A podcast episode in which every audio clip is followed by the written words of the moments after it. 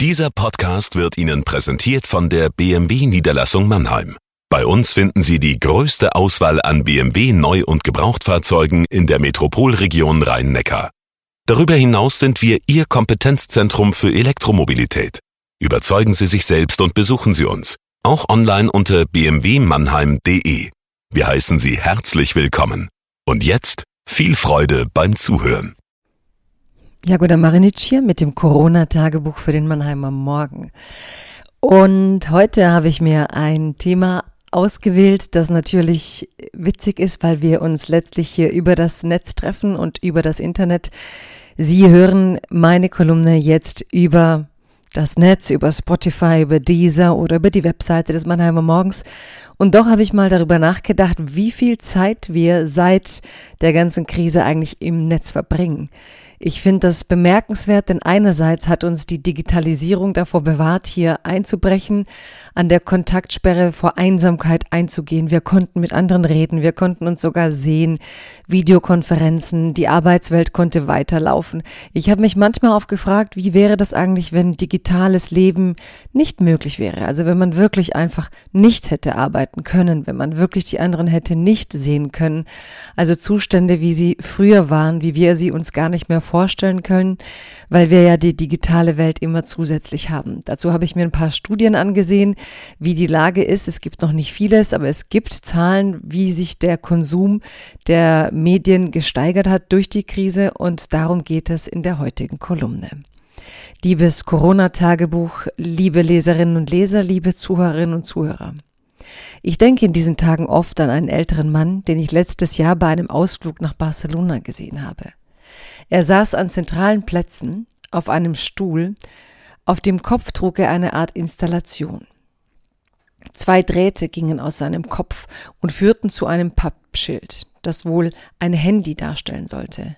Darauf stand Wir sind nicht die Anhängsel von Smartphones. Er saß an immer anderen Plätzen und kam mit Passanten ins Gespräch. Mit Handy sah man ihn naturgemäß nicht. Er sah sich als Verteidiger einer Zeit, in dem es Menschen erlaubt war, Mensch und nicht Nutzer digitaler Geräte zu sein. Die Corona-Krise gilt hierzulande als Beschleunigerin der Digitalisierung. Sicher, für vieles war es höchste Zeit und einiges geht einfacher als gedacht. Doch wer digitalisiert, der hat auch Kompetenzen zu erwerben, Datenschutz und Selbstkontrolle.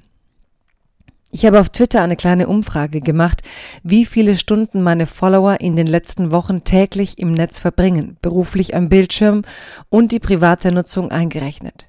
Viele kamen auf neun Stunden täglich. Auch die ersten Studien zum Medienkonsum in 2020 sind erschreckend. Die Smartphone-Nutzung ist in den am stärksten betroffenen Ländern am deutlichsten gestiegen. In China stieg die Zeit um 30 Prozent auf fünf Stunden täglich. In Deutschland nur um 2,3 Stunden, was sicher den lockereren Maßnahmen und möglichen Spaziergängen zu verdanken ist. Hinzu kommt jedoch die Bildschirmzeit im Büros, die sich erhöhte aufgrund der Kontaktsperren, die Familienchats und für Jüngere das Gaming. In China stieg die Gamingzeit um 80 Prozent. In China verbrachten seit 1. März 2020 die Menschen 30 Milliarden Stunden bei TikTok. Einmal fragte ich im Netz, was würdet ihr eigentlich heute tun, wenn es kein Internet gäbe? Und die Leute antworteten vor allem Freunde treffen, aufmerksamer Fernsehen. Das digitale Leben hat uns einerseits durch diese Zeit gerettet. Die Einsamkeit wäre unerträglich gewesen. Doch wir leben das digitale Ich auf den Plattformen von Firmen, die unsere Daten sammeln.